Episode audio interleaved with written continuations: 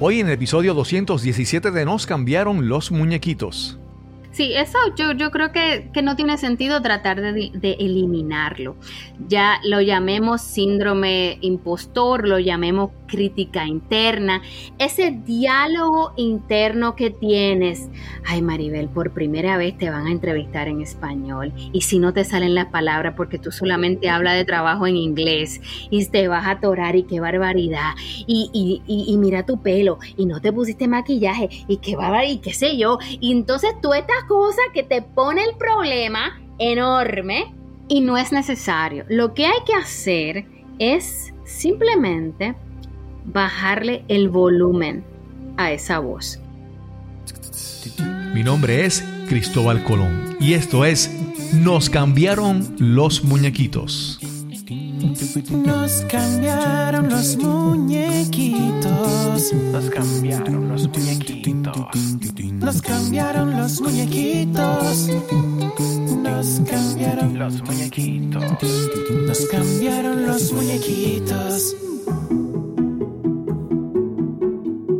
La vida no es fácil para ninguno de nosotros, pero ¿qué importa? Hay que perseverar y sobre todo tener confianza en uno mismo. Hay que sentirse dotado para realizar alguna cosa y que esa cosa hay que alcanzarla cueste lo que cueste. Comenzamos con estas palabras de Marie Curie, primera mujer en recibir un premio Nobel y primera y única persona en recibir dos premios Nobel en distintas especialidades científicas, física y química. También fue la primera mujer en ocupar el puesto de profesora en la Universidad de París y la primera en recibir sepultura con honores en el Panteón de París por méritos propios en 1995. Gracias por acompañarnos en este episodio de Nos cambiaron los muñequitos. Este es el podcast que nos ayuda a manejar el cambio, enfrentar la adversidad y reinventarnos. Este episodio es traído a ustedes por pura energía. Ahorra en tus costos energéticos y protégete de los apagones y eventos atmosféricos con un sistema de energía solar de pura energía. Y continuando con las palabras de Madame Curie, ella hablaba sobre confianza y perseverancia femenina a finales del siglo XIX y principios del siglo XX. Aún hoy, en el siglo XXI, sus palabras son inspiración para mujeres que luchan por sentirse valoradas y seguras de sí mismas. Te presento a nuestra invitada de hoy. Hola, yo soy Maribel Ortega y soy coach de profesionales y los ayudo a mejorar su asertividad y su influencia y trabajo también con liderazgo. Maribel Ortega busca inspirar y apoyar a mujeres a encontrar su valor y tener confianza para que puedan usar su voz, hablar y ser escuchadas, aprovechar nuevas oportunidades y en última instancia llevar una vida plena. Este es el episodio número 217 y conversamos con Maribel Ortega. Saludos, hoy tenemos una entrevista que se da porque cada vez hay más herramientas que permiten conectar con personas que tienen ciertos intereses o que están buscando algún tipo de ayuda. Cada vez hay más, de, estos, de estos servicios. Entonces, a través de nuestros servicios, eh, puede contactar a, la joven que vamos a entrevistar hoy. Y, y, vamos a ver cómo va esta conversación. Hoy conversamos con Maribel Ortega. ¿Cómo estás, Maribel? Muy bien, gracias. Muy emocionada de conversar contigo, especialmente que eh, bueno, que ambos somos de países que quedan bien cerquita y, y eres la primera persona que me entrevista en un podcast en español. Sí, sí. Porque hasta ahora he participado muchísimo, pero siempre es en inglés. Qué bueno, que, que para bien sea. Y, y, nos conocimos a través de una plataforma que se llama Matchmaker, que es una plataforma como que enfocada a personas que son podcasters o les interesa participar en podcast y, y probando esa plataforma no, nos conectó y es bien interesante. Pero, eh, Maribel, eh, cuando yo, yo escucho tu acento, y Sí. verdad, y, y sé que tu acento es como que tu acento refleja que en tu vida ha habido como que muchos cambios, ¿verdad? tu acento no, no, yo lo escucho y no puedo identificar de dónde es. Háblanos un poco de tu origen, dónde naciste, dónde te criaste, por favor. Sí, claro, eso es lo te, te diste, prestaste muy bien atención porque naturalmente alguien que lleva más de 20 años viviendo fuera de su país, imposible que, que tenga el mismo acento de alguien que no ha salido. Yo soy eh, de Santo Domingo, de la República Dominicana, y viví ahí hasta que tuve 23 años. Luego me fui un año a Chile, viví en Santiago, perdón, por dos años. Después viví en Suiza, en Zúrich, por un año y después vine a Alemania. Y estoy en Alemania desde el 2002, o sea que este año se cumplen 20 aquí. Em, y he vivido en, dos ciudades diferentes y ahora estoy en una ciudad eh, cerca de Múnich. Ok. Pero si saliste de la República Dominicana, ya tú habías estudiado, ya tú te habías educado por completo, ¿verdad? En- o casi por completo en la República Dominicana. Háblanos un poco sobre qué estudiaste, qué, qué hiciste. Bueno, la respuesta a tu pregunta es más o menos.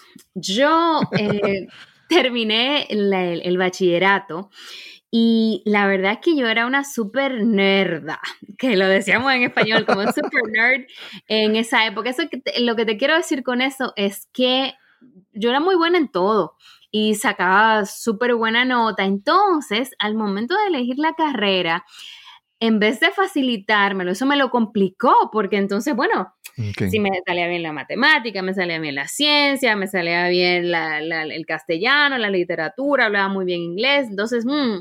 y en mi familia hay muchísimos médicos. Y mi abuelo era médico y muchos primos estaban estudiando medicina. Lo que yo de verdad quería estudiar era literatura, pero en el 1994 estudiar literatura en la República Dominicana era como una sentencia para ser pobre el resto de la vida. Claro, claro. Nadie me lo recomendó. No, mi hija, ponte a estudiar medicina porque tú eres muy buena, se conoce el camino. Bueno, al fin que por ser, ah, yo era una, una chica muy buena, que y poco prácticamente no rebelde en lo absoluto.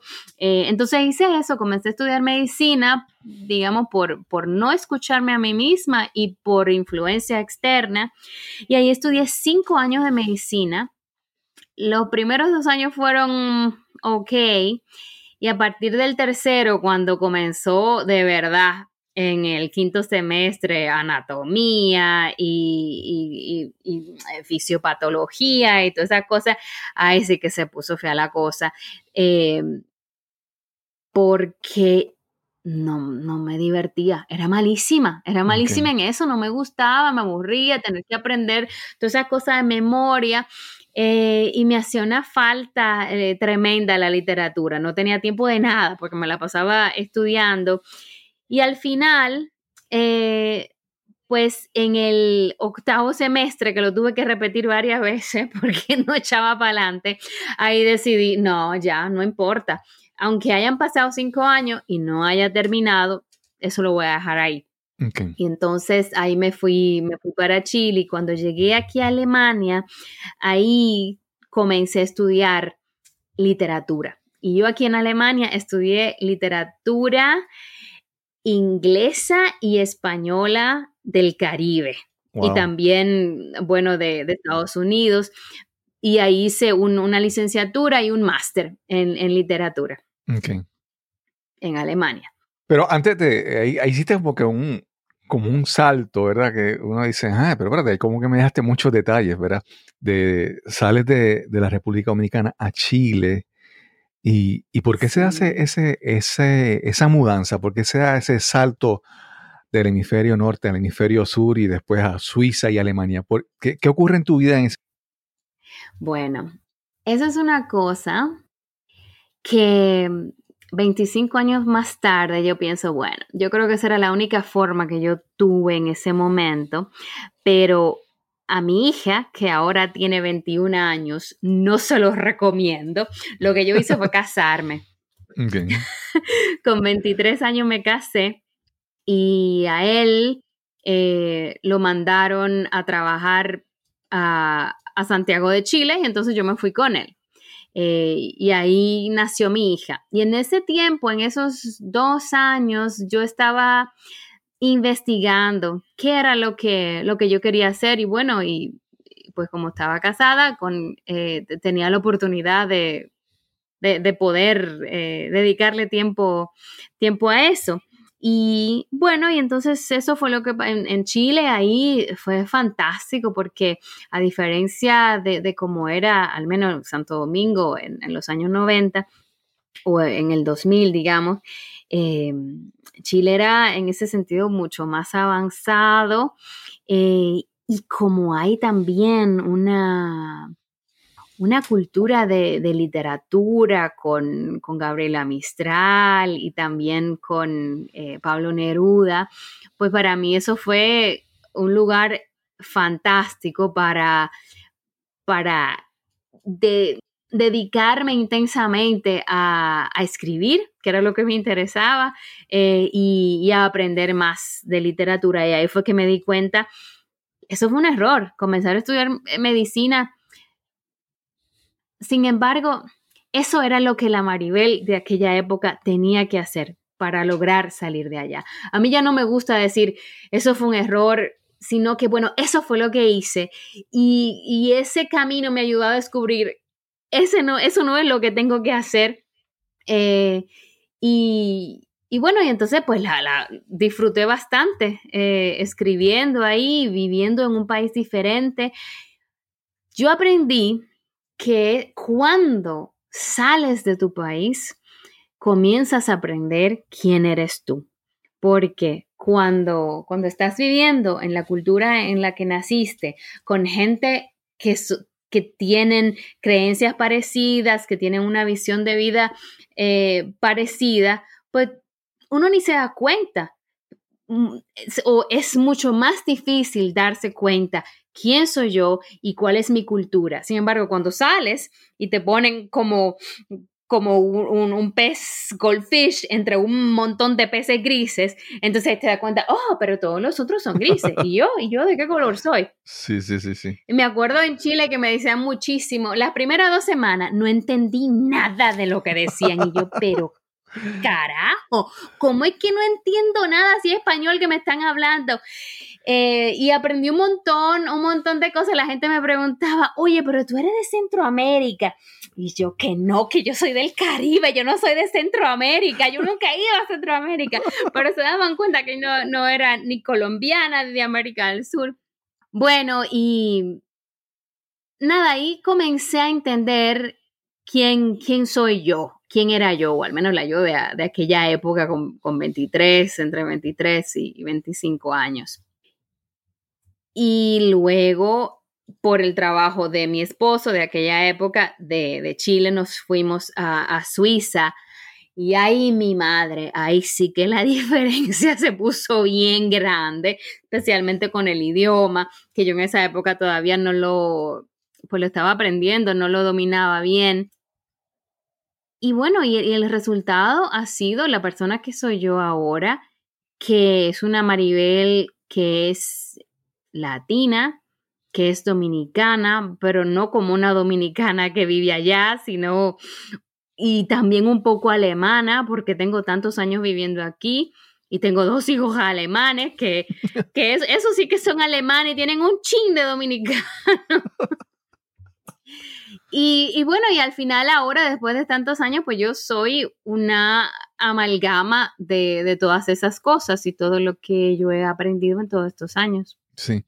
Cuando estudias literatura, después que, ¿verdad? Te habían dicho en la República Dominicana que si, si estudiabas literatura ibas a ser, eso es una, ibas a ser pobre. ¿Verdad? Si acaso tal Sí. vez terminar como profesora universitaria o, o escuela. Exacto. Pero cuando estudias en Alemania literatura, después que lo estudias, ¿haces algo relacionado a esa preparación o cómo fue?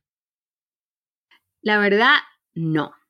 Cuando uno estudia, lo que yo estudié fue filología, que es la lingüística y la literatura de un idioma. Estudias la lingüística, la cultura y también la literatura. Eh, yo te dije que estudié literatura porque al final mi trabajo de tesis fue sobre literatura, fue el- pero, pero te dan un, un, aprendes sobre todos los aspectos de una lengua, que es mucho más que hablar. Y entonces eh, lo que yo hice después que terminé fue comenzar a enseñar en la universidad eh, a los estudiantes. Ese fue mi primer trabajito dando clases de español. Pero para serte sincera, nunca me ha gustado mucho dar clase de español. Y lo que, lo que se me da mejor es dar, dar clase de inglés. Y eso fue lo que trabajé por un, un largo tiempo. No, no clase de inglés por sí, sino business English, es como, como se llama. Entonces tra- he trabajado, trabajé como por 10 años en muchísimas empresas, eh, yendo a las empresas y, habla- y trabajando con los ejecutivos. Y no es, no es el idioma en sí, sino en combinación con comunicación efectiva, con eh, comunicación intercultural, que va más allá de aprender solo la gramática. Porque, bueno, una de las primeras cosas que a mí me sorprendió, uno de los choques culturales al venir aquí a Alemania, estaba conversando con una chica que estaba también estudiando allá y estábamos, estábamos quedando para juntarnos a tomar un café. Y yo le dije, bueno, pues entonces, ¿qué te parece el jueves a las 3 de la tarde? Y ella dice, no, ahí no tengo tiempo. Punto. Yo me quedé, ay, mi madre, pero ¿y cómo dice eso así? Porque en Latinoamérica en general, en España también, tú aprendes, no solamente en la familia, sino también en la sociedad, que un no tan a rajatabla es de mal gusto. Y entonces lo que uno hace, bueno, pues déjame ver, no sé, y entonces voy a mover esta otra cita y como que uno le busca la vuelta y por eso todo está, queda tarde, todo el mundo está atrasado, por, porque las citas no son exactas. Y entonces ahí fue uno de, los del primer, de los primeros momentos en que yo me di cuenta, mi, mi primera reacción fue, pero qué mal educada. Pero eso es desde el punto de vista dominicano, que era lo único, o latino en general, que era lo único que yo sabía. Y al ir con el tiempo, ahora, de- después he hecho un montón de cursos sobre comunicación intercultural y, y doy, doy trainings de eso, eso representa los valores. Y aquí en Alemania, Claro. uno de los valores importantes en la comunicación es claridad. Y por eso no te dicen un más o menos, tal vez, déjame ver, te llamo mañana. No, sino te dicen, no tengo tiempo. Entonces, bueno, podemos hacer, podemos vernos el viernes o podemos vernos el otro. Eso sí, cuando una gente, eso también lo aprendí, cuando alguien te confirma una cita, va a estar ahí. 95% de probabilidad que no te va a cancelar, que no va a llegar tarde, sino que va a estar ahí cuando te dice. Y eso es un resultado de, de ese valor de claridad, de no tener que em, tratar de identificar, ¿es un sí o un no? Que es un lío que para, lo- para los alemanes es un Claro, lío hablar, claro. especialmente con los británicos, que son súper, tienen una fama muy grande de decir, así, I like it very much. Eso me gusta mucho. Y entonces tú tienes que leer entre líneas qué significa ese me gusta mucho. Eso me gusta mucho, pero está regular, me gusta mucho de verdad. Y para eso tú necesitas, bueno, un montón de información de cuál fue la expresión facial, cómo es esta- esa persona en general, cuál, tú necesitas más información del contexto. Y eso para los alemanes es como que, rómpeme el caco, pero ¿por qué no simplemente dicen sí o no? Porque así es como se comunican. Y aquí nadie se lo toma mal, nadie se lo toma a pecho, porque es que te dicen sí o no y estamos claros. Bueno. Claro. una de mis primeras lecciones aquí en Alemania. Sí, te, iba a, decir, en, bueno, en tu vida, cuando veo tu, tu, perfil y veo tu información, veo que, que trabajas con coaching y liderazgo y entonces veo que ya, obviamente, hasta este punto, veo lo de la comunicación efectiva y todo eso. Pero en, en tu vida, ¿cómo, ¿cómo llega o cómo te cruza, se cruza tu camino con, con el coaching, ¿verdad? Si eh, comenzaste para ti, ¿cómo, cómo se da ese encuentro? Bueno, después de, de, un par de años, unos siete años, eh, trabajando en empresas y trabajando con, con, ejecutivos en empresas, con, con hombres y mujeres, ahí yo comencé a darme cuenta de, de un patrón que se repetía entre las mujeres jóvenes que venían a mis cursos. vamos a decir, qué sé yo, mujeres entre 28 y 35 años dedicadas al trabajo, em, que estaban llenas de mucha duda, y decían, ah, pero en esa reunión, ay, esto está lleno de unos hombres viejos con cara larga y que son tan agresivos y yo no me atrevo a decir mi opinión o no me atrevo a decir eh, que no, si le dicen, mira, por favor, a ese proyecto y, tiene, tiene ya un montón de cosas que hacer, no se atreven a decir que no, no se atreven a levantar la voz, no se atreven a decir no, mi opinión es otra cosa y con, mucha, con, un montón de, de signos de pregunta dentro de quién son ellas y si tienen el derecho de levantar la voz, en sentido eh, no literal, sino eh, figurativo. Y ahí yo me comencé a dar cuenta, pero ven acá, eh, no es una, ni son dos, ni son tres, son todas, vamos a decir el 90% de todas las mujeres que venían a mis cursos en algún momento de la conversación contaban algo así. Y ahí yo me di cuenta, pero aquí, aquí algo anda mal. Y entonces comencé a pensar en quién era yo, unos 10 años antes, unos 15 años antes, la Maribel de 20 años, de 25, lo mismo, idéntica. Pero ya yo había dejado de ser así, o al menos estaba en camino rápido de cambiar eso. Entonces, asistí a un workshop. Yo, a, mí me encanta eh, el desarrollo profesional y personal y siempre, todos los años voy a conferencias. Y bueno, en uno de esos workshops participé en uno sobre coaching. Y esa fue, eso me dejó boquiabierta porque fue una de las conversaciones más cortas y a la vez más impactantes que yo he tenido. Yo era la que a la que le estaban haciendo el coaching y yo ahí me di cuenta yo tengo que aprender más sobre esto.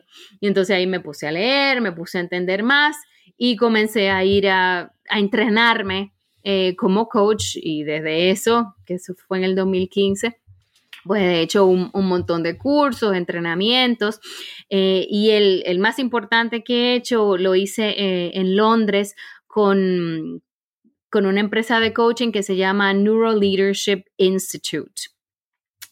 Y bueno, ahí ese es el, estilo de coaching que, que sigo yo, como para darte así en general eh, una idea. Y así fue como vine yo por primera vez al coaching. Hacemos una pausa y regresamos inmediatamente a nuestra conversación con Maribel Ortega. Al momento de publicar este episodio estamos en plena temporada de huracanes aquí en Puerto Rico. Y somos muchos los que tenemos malos recuerdos del huracán María en el 2017. ¿Recuerdas cuánto tiempo estuviste sin servicio eléctrico después del huracán? O más fácil aún, ¿Puedes recordar el último apagón que tuviste en tu hogar o en tu trabajo? Posiblemente hace unos días, tal vez ayer, quién sabe si hoy mismo tuviste una interrupción del servicio eléctrico. Pero sabes qué, no tiene que ser así. Al menos puedes evitar que los apagones afecten tu productividad, te causen pérdidas o te roben la paz y la tranquilidad en tu hogar. Con un sistema de energía solar de pura energía, protege su hogar ante cualquier disturbio atmosférico. Los sistemas instalados por pura energía están diseñados para soportar vientos de hasta 170 millas por hora. Y más importante aún, estás protegido de los constantes apagones que son la realidad de estos días. Lo mejor de todo, un sistema solar de pura energía se paga solo, logrando reducir el costo de tu factura eléctrica a 4 dólares mensuales el primer año y 0 dólares en años posteriores. Te invito a que visites el sitio web puraenergiapr.com para que te orientes. También puedes llamar al 787-646-9654. Te repito, 787-646-9654. Recuerda mencionar que escuchaste esta promoción de Cristóbal Colón en Nos cambiaron los muñequitos. Y ya regresamos a nuestra conversación con Maribel Ortega. Antes de continuar con este episodio, quiero pedirte disculpas porque durante la grabación de esta conversación hubo una falla eléctrica y el equipo de audio se reconfiguró a mitad de conversación cambiando el micrófono. Por lo tanto, mi voz se escucha diferente grabada a través de otro micrófono y aunque traté de arreglarlo y que se escuchara lo más fiel posible, pues la voz se escucha diferente. De antemano te pido disculpas por esta falla técnica. Mira, Maribel, hace mucho tiempo, hace, unos años, yo leí un libro que se llama Compelling People, ¿verdad? Personas, vamos a decir, como personas interesantes o, atrayentes o atractivas. Y este libro pues decía que para este tipo de personas, cuando quiere comunicar, y quiere lograr conectar con la audiencia, con la gente, siempre la forma lo que yo presentaba es que hay, hay dos elementos importantes, ¿verdad? Que ellos dicen la, la fuerza, cuando proyectan fuerza, autoridad, o cuando proyectan calidez, ¿verdad? Warmth. Entonces, para estas personas, pues, juegan con estas dos características. A veces tienen que ser más, más cálidos, más emotivos, más, ¿verdad?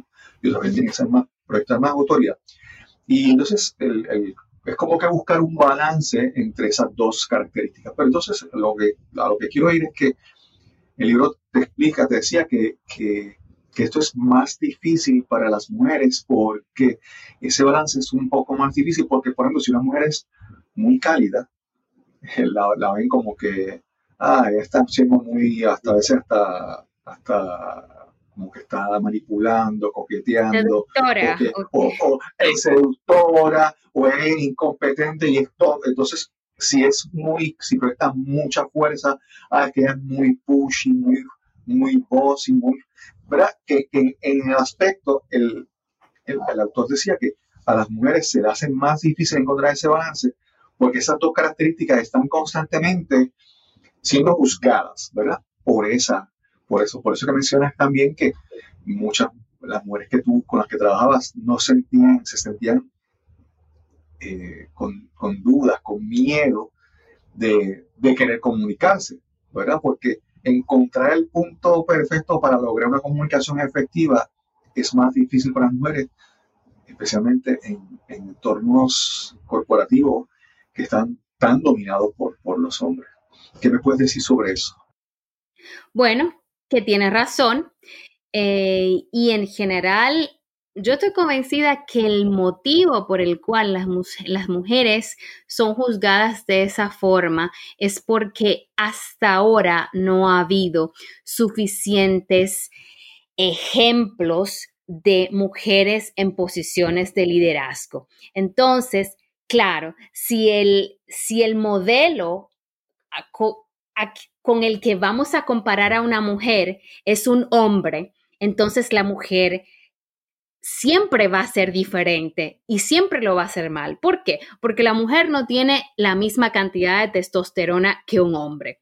La mujer no tiene una voz profunda como la tienen los hombres. La mujer es más pequeña en sentido general, no tiene tantos músculos, no es tan grande. Entonces, si el ejemplo que nosotros tenemos de un líder efectivo es un hombre autoritario con una voz fuerte, con, con las espaldas anchas, grande, entonces naturalmente que una mujer no puede ser eso porque es una mujer, no es un hombre.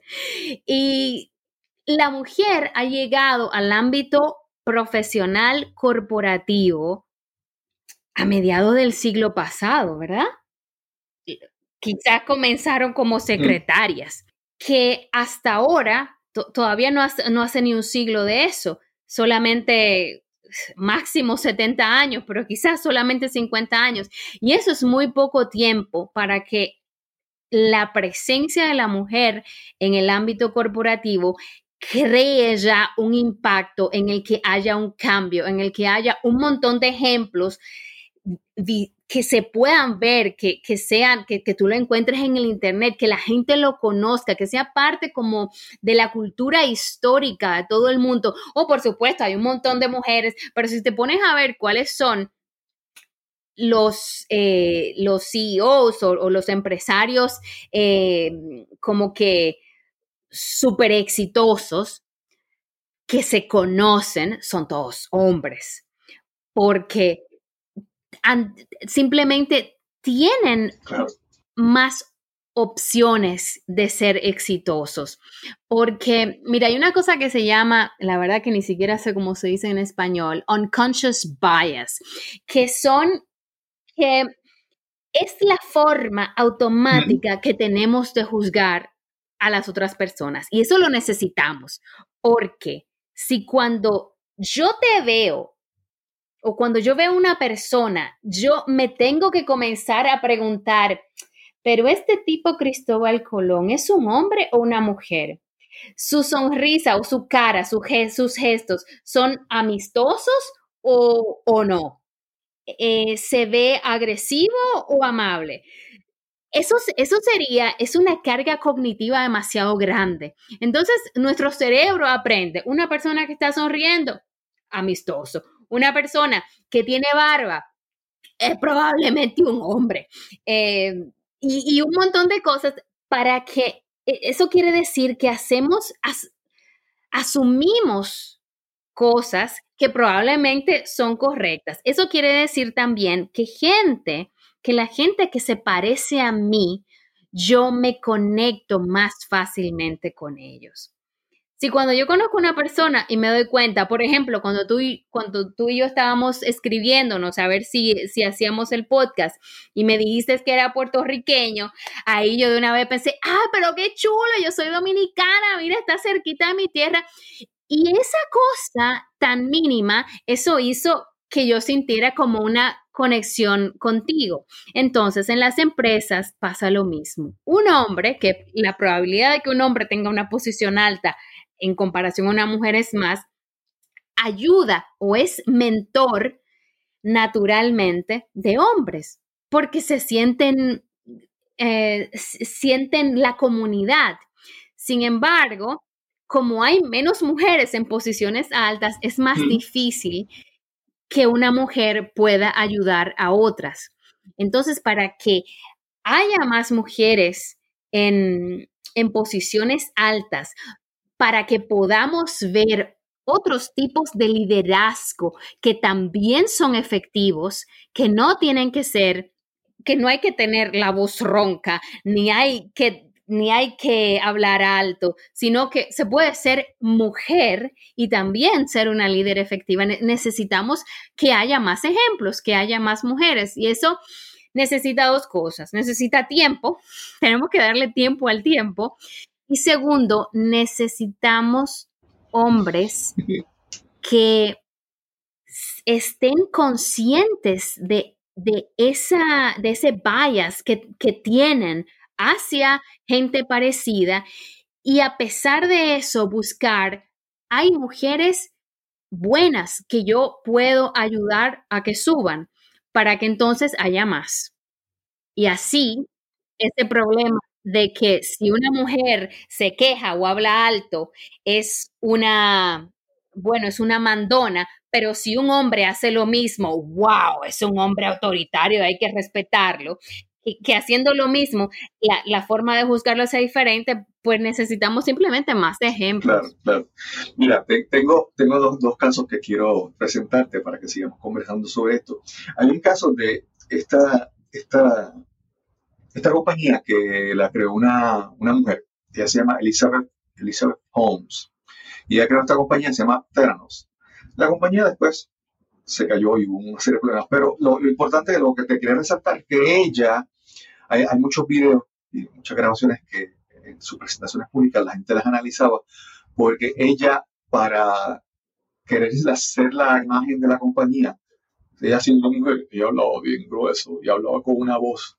Ella cambiaba tanto su voz que la gente la notaba como que ella está hablando raro, ¿verdad? En el caso de, Elizabeth Holmes, que cambiaba su voz tan para querer proyectarse en un mundo, en un mundo eh, pues, masculino, ¿verdad? Finalmente la, compañía pues tuvo una serie de problemas y todo eso, ¿verdad? Y, esa es otra historia.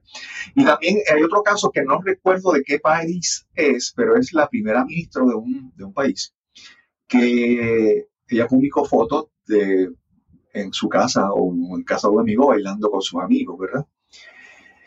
Y, no era ni siquiera que estaba borracha, era que estaba feliz bailando.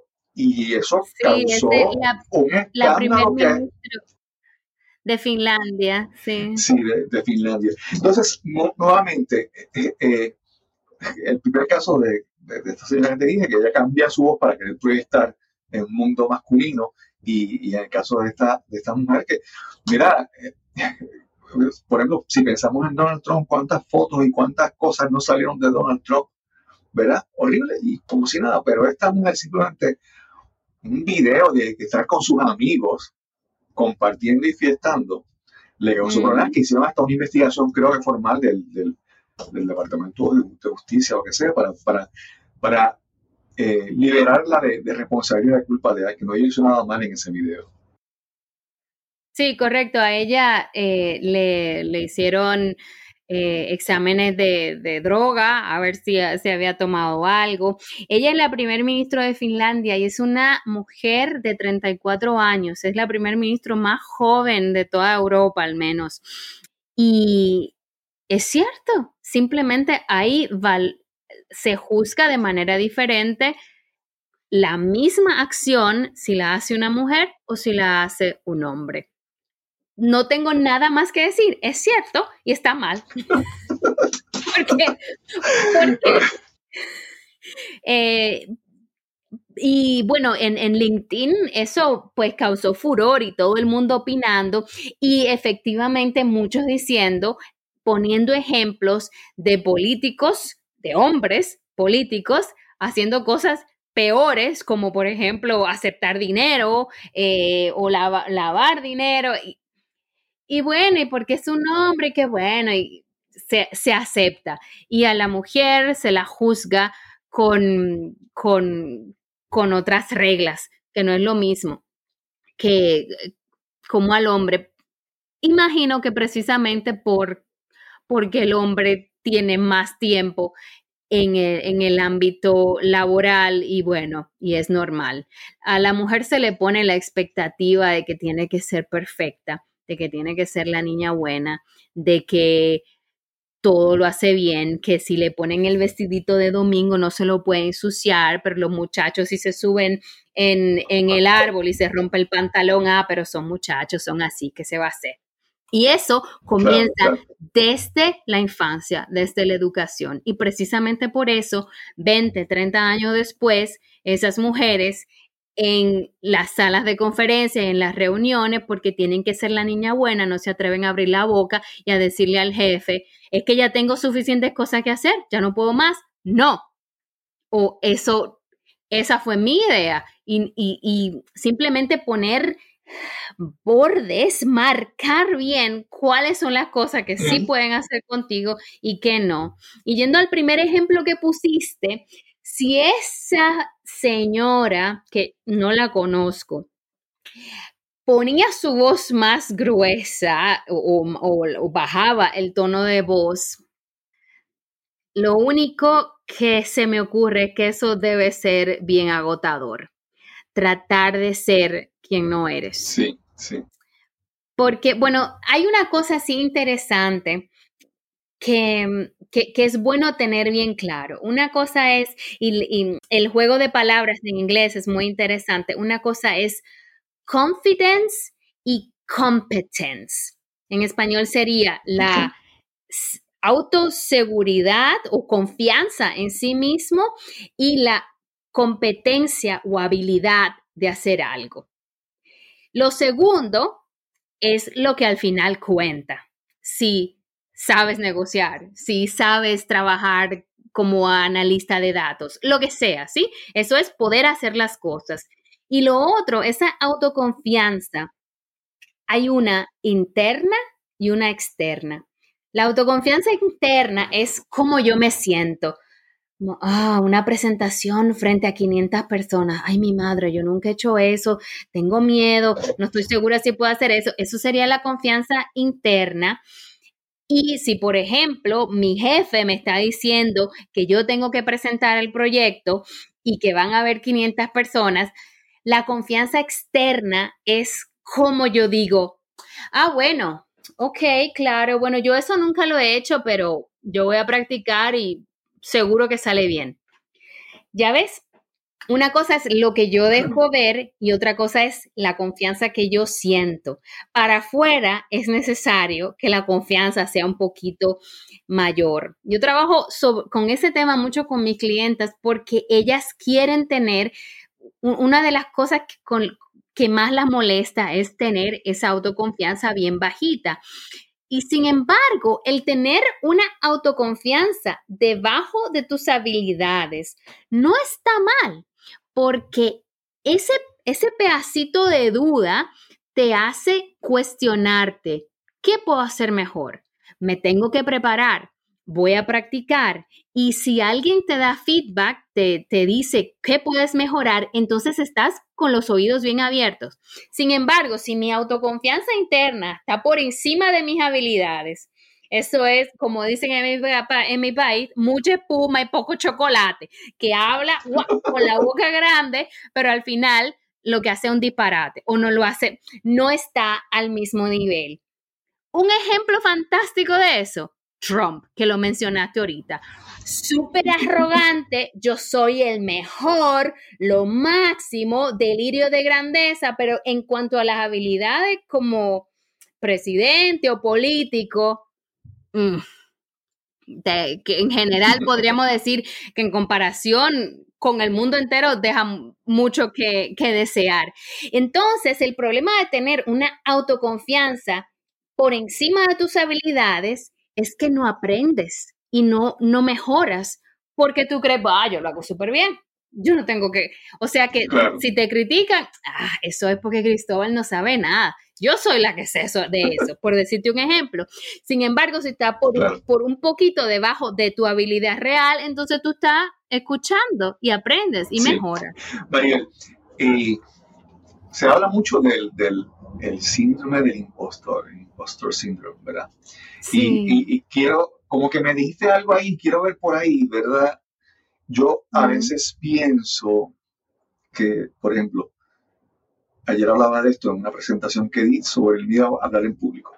Entonces yo pienso que el, que el miedo de hablar en público puede ser que no se vaya. Es como hay que aprender a, a usarlo a favor de uno, ¿verdad?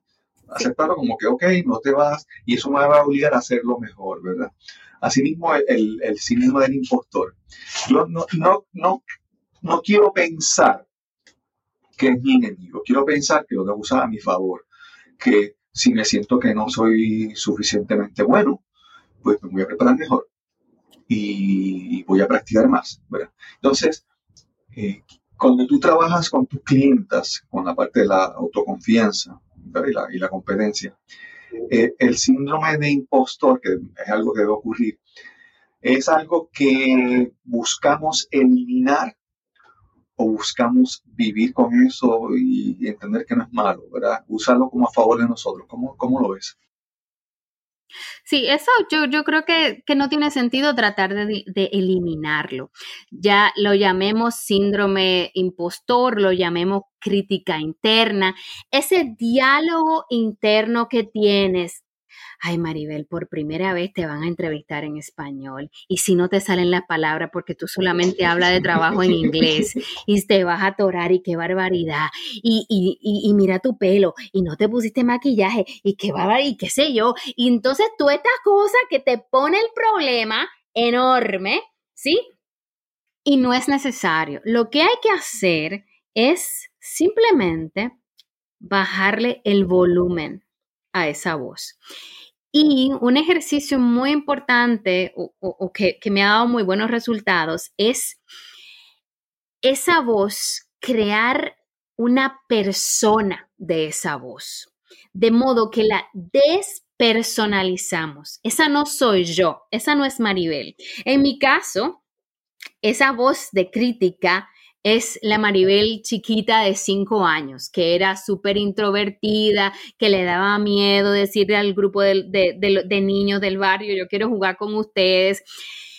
Esa Maribel tenía miedo de abrir la boca, tenía miedo de equivocarse, tenía, tenía miedo de ensuciar el vestido. Sin embargo, entre la Maribel de cinco años, que es la que piensa así, y la Maribel de ahora, que tiene un montón de años de trabajo, que tiene 46 años, que es mamá de dos niños grandes, que ha vivido 20 años fuera de su país, la Maribel de ahora es capaz de mucho más. Entonces, al yo crear esa imagen, esa versión de mí, esa es la Maribel chiquita, entonces yo no soy yo, sino es ella. La Maribel de ahora dice, bueno, yo he hecho un montón de podcasts Seguro que quizás en algún momento se me trabará la lengua, pero bueno, en fin, ¿y qué importa? ¿Y a quién no le pasa eso? Eh, o sea que yo no lo veo en blanco y negro, como lo ve la voz crítica, que es o lo hace magnífico o va a ser un desastre, sino que yo lo veo en tonos grises. Y seguro que si se me, se me olvida algo, que a Cristóbal se le ocurre y me ayuda, y es una conversación simplemente, no es un examen en el que yo me voy, a, voy a pasar o, no voy a pasar. Em, entonces, así uno logra tener una conversación. El motivo es importante también analizar cuál es el motivo o, cuál, de dónde viene la voz crítica. Y normalmente es miedo, algún miedo de pasar vergüenza, de equivocarse, de que te critiquen, de decir algo equivocado, miedo de ponerse frente al resto del mundo y ser juzgado. Sin embargo, si no lo hago, si no tomo ningún riesgo, la posibilidad de éxito es cero. Y si tomo algún riesgo, riesgo de ser criticada o de que a la gente le guste la conversación, entonces al menos hay un 50% de posibilidad de que algún grupo de gente la conversación le sirva, para usar el ejemplo del podcast em, de hoy. Entonces, es un asunto racional de que, bueno, ¿qué prefiero?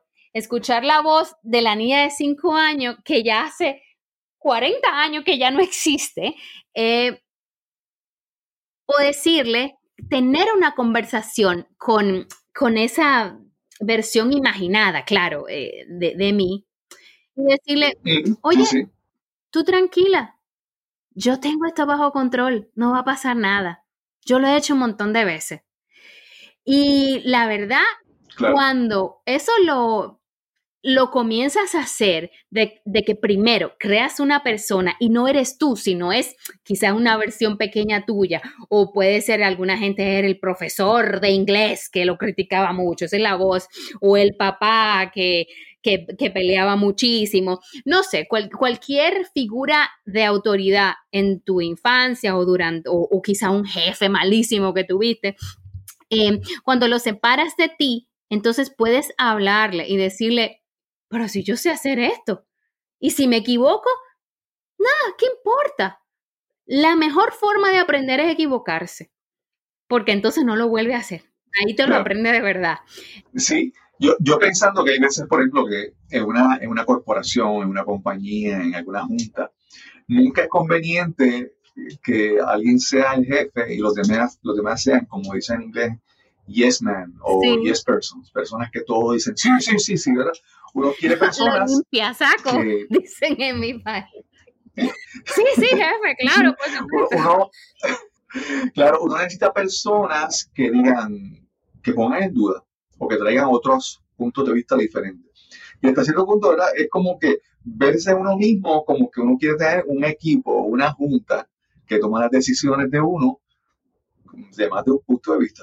Una, una persona que es extremadamente optimista a nivel casi irrealista no es bueno porque se va a meter en sitios con problemas y en lugares porque todo el tiempo no. ¿verdad? Entonces, es como tú decías, que esta, esta, esta crítica interna, si le ponemos un nombre a una persona y la ponemos ahí, y la, hacemos que sea parte del diálogo, porque, ¿verdad? A veces tenemos que ser, a veces tenemos que ser precavidos y preocuparnos y ser un poco pesimistas, y a la misma vez hay que ser optimistas. Entonces, esa, esa, esa diversidad de puntos de vista dentro de nosotros, pues nos permite entonces tomar decisiones, ¿verdad?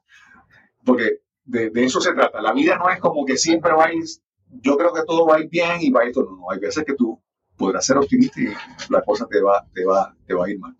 Maribel, pero cuando, cuando tú trabajas con tus clientes, ¿qué, estrategias tú utilizas o qué herramientas tú utilizas para empezar a trabajar con esa autoconfianza y, o por lo menos, eh, tomar acción, tomar riesgos, hacer las cosas, aun cuando sentimos que no tenemos la confianza o la certeza, ¿verdad?, completa que quisiéramos. ¿Qué herramientas tú utilizas? Bueno, te voy a, te puedo contar de algunas porque hay un montón. Una de las más eh, importantes es lo que yo llamo shadow work. Y eso viene de, de una tesis que, que postuló Carl Jung, que era un psicoterapeuta suizo de, a, que a mediados del, del siglo pasado. Y él describe la personalidad de cada persona, que cada persona tiene lo que él llama como una fachada, que, que lo llamó eso pers persona, en inglés se llama, y una sombra, que es el shadow. Y la fachada o lo que tú muestras es la versión, digamos, sociable de ti. La persona que saluda, que es amable, que es respetuosa, lo, lo que tú aprendiste, porque para cada quien va a ser diferente, que es aceptado. Sin embargo, todo el mundo tiene una parte de su personalidad que es agresiva, que es malvada, que tiene odio, un montón de, características que la sociedad no las ve bien y que no la puedes usar todo el tiempo porque no, no, no vas a funcionar en la sociedad. Entonces, las mujeres que han sido socializadas de esa manera, de que tienen que ser niñas buenas, de que tienen que decir que sí, que no se ensucien el vestido y qué sé yo, se sienten súper incómodas en situaciones de conflicto y quieren, tienen la tendencia a querer que todo, caerle bien a todo el mundo, de que haya mucha armonía. El asunto es que quien es así todo el tiempo, quien es empático todo el tiempo, entonces deja que hagan lo que quieran con él. Porque con, como eh, eh, un, muñeco de trapo, yo le doy más trabajo y dice que sí. Le digo que se tiene que quedar más tiempo hoy y dice que sí. Hace todo lo que el jefe o cualquier persona de, de autoridad dice. Entonces, el primer paso para aumentar la autoconfianza es darse cuenta de que todas esas cosas que ella dice o, que yo decía, no, yo no soy mala, yo no le grito a nadie, yo no odio a nadie, yo no soy agresiva, que eso es parte de su personalidad. Y la forma como yo logro sacarlo súper rápido, que las mujeres se dan cuenta que sí pueden ser agresivas, es especialmente con mujeres que son mamás. Y yo le pongo el ejemplo, imagínate que tu niñita de cinco años esté en un parque y viene un tipo viejo, desgraciado, y se la lleva o le hace algo mal. Mira, la reacción, Cristóbal, es automática. El diablo sale de esa mujer. Mira, lo cojo y lo cuartizo en 10 mil pedazos. Toda la agresividad que está de manera trancada, digamos, sale automáticamente. Especialmente mujeres que son mamás, si le hacen algo a sus hijos, se, se vuelven leonas. O si, otra ha sido eh, que le pongo un ejemplo, y si tu marido te pega cuerno, mira, si hace eso, yo lo cojo y le boto, bueno, se ponen súper agresiva con cosas. Lo importante es encontrar qué es importante para la persona y cómo reacciona si le pasa algo a eso que quieren mucho. Y automáticamente se dan cuenta yo sí puedo ser agresiva y no solo un poquito, sino bastante. Entonces comienzan y yo les pongo ejercicio de que tienen que escribir, yo soy agresiva, yo soy mala, yo soy, y todas, es, todas esas características que ellas no quieren ver en ellas porque no es la imagen que, de la mujer que quieren ser, aceptar que lo tienen dentro de ella. Y entonces, una vez eso es, la idea no es convertirse en mala, la idea es saber que eso está ahí y tenerlo bajo control, de modo que en el momento en que hay uno de esos em, compañeros de trabajo o jefes que quieren meterle más trabajo o que le, quieren hacer algo donde ella tienen que marcar sus límites claramente, que ahí tengan una baraja más que jugar y decir, momento, no, conmigo no. Eso es un ejemplo de, un ejercicio que, ayuda bastante. Sí. Sí. el asunto con lo que mencionas, ¿verdad? De entender que tú dices que, que tenemos una parte mala, no es que tenemos una parte mala y es, es que la tenemos, pero es útil y necesaria en algunos momentos, ¿verdad? Porque si, por ejemplo, mencionando el ejemplo de, la madre, si una madre no responde con, con, esa, con esa parte, entonces la van a jugar mal. Entonces, es entender que tenemos esa herramienta y es, y es útil en momentos precisos, como mencionaste el ejemplo de, de un compañero de trabajo que, que sea irrespetuoso o que quiera tratar de aprovechar, sacar ventaja.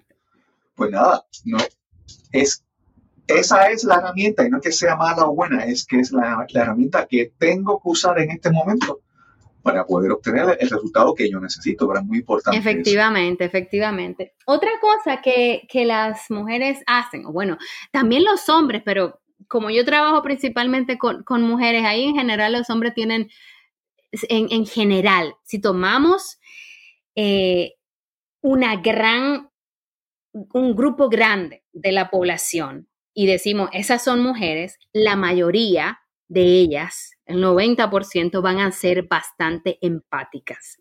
Y si tomamos un grupo de hombres, la mayoría de ellos no van a ser empáticos.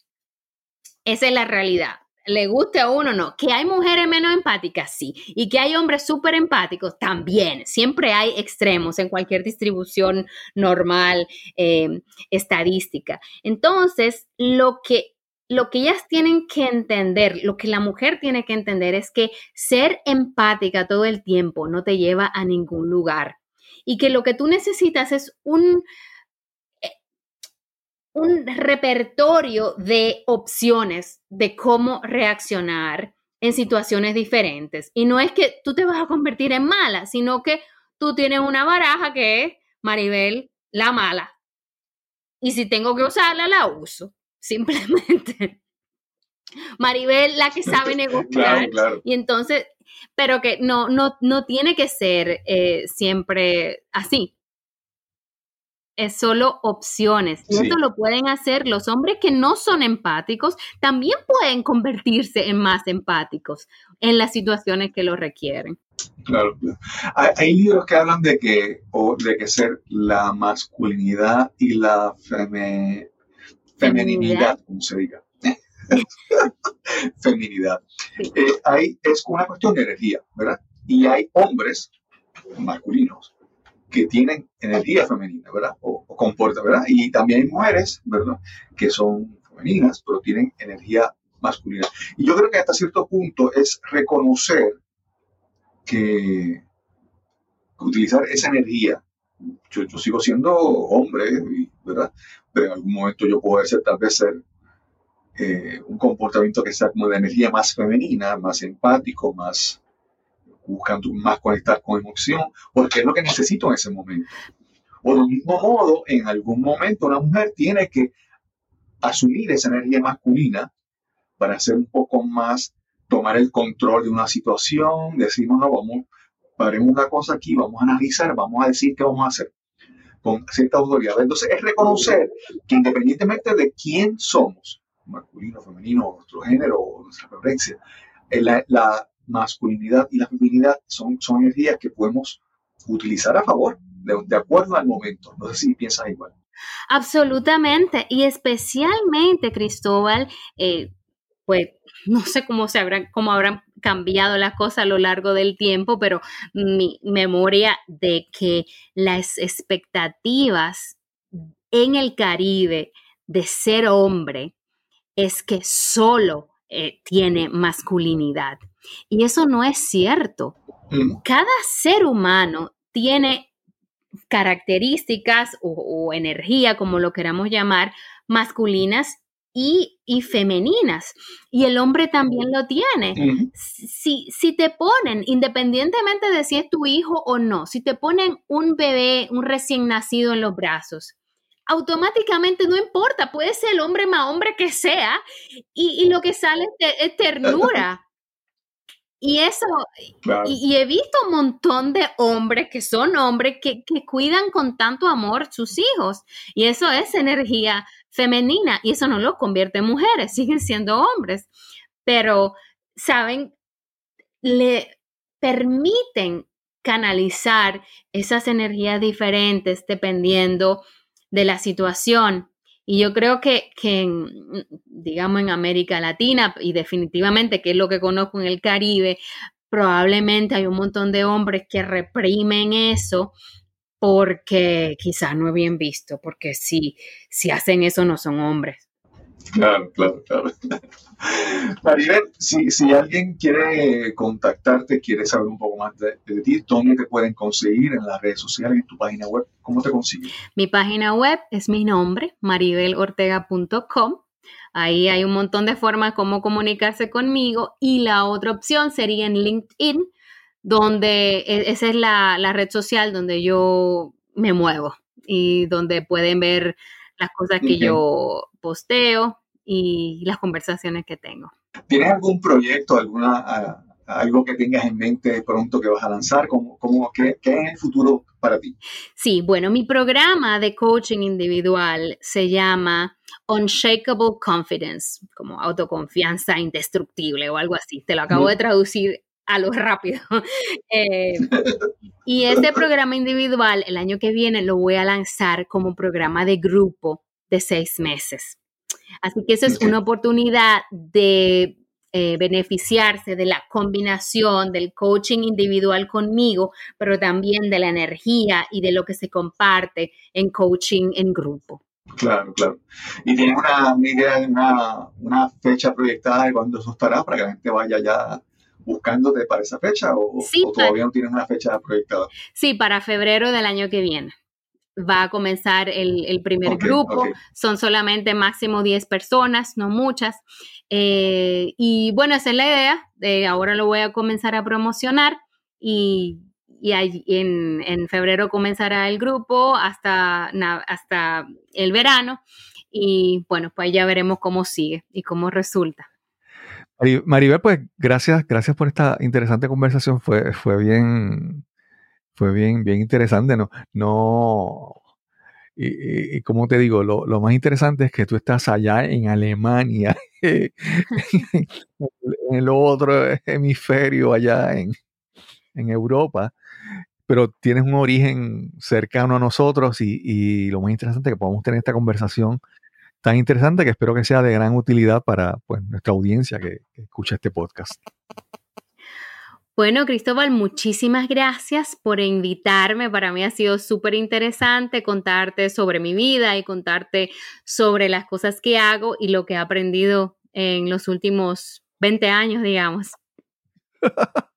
y algo que me pareció muy interesante, que en algún momento más adelante te invitaré, es la parte esta de la, de la comunicación efectiva, pero a nivel pues inter, intercultural, internacional, a nivel corporativo que, que, que, es tan importante, porque hay veces que, por ejemplo, si en las redes sociales nos comunicamos, nos comunicamos y alguien no entiende, pues, pues tal vez un problemita sencillo, pero si estamos a nivel corporativo y estamos negociando y estamos haciendo cosas y no comunicamos, pues no, no, no hacemos, no hacemos eh, no hacemos negocio, no, no generamos ingresos. Ah, esta mañana estaba escuchando un audiolibro donde hablaban con, hablaban con Steve eh, Bill Gates y él hablaba sobre cómo era al principio sus negociaciones con japoneses y, la, y la, las diferencias en eh, culturales y en, idioma que cuando un japonés decía era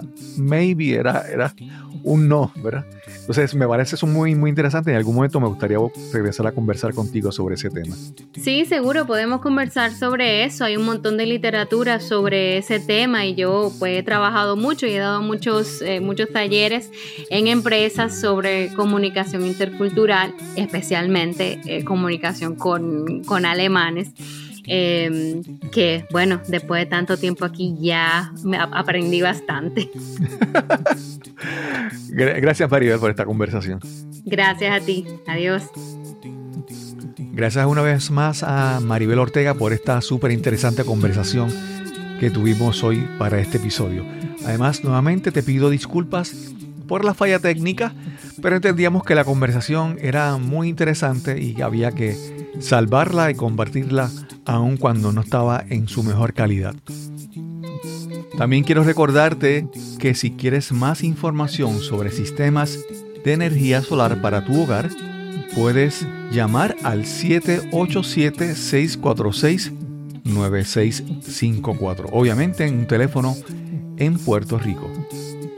También si quieres conectar conmigo, si quieres enviarme algún mensaje, alguna pregunta, alguna inquietud sobre el podcast, recuerda que me puedes conseguir en WhatsApp y mi número es el 787-646-9654. Recuerda que es un número en Puerto Rico. Si estás en otro país, debes marcar los prefijos indicados para conseguir conectarte. Y sin más que añadir, nos encontraremos entonces en el próximo episodio de Nos cambiaron los muñequitos. Hasta la próxima.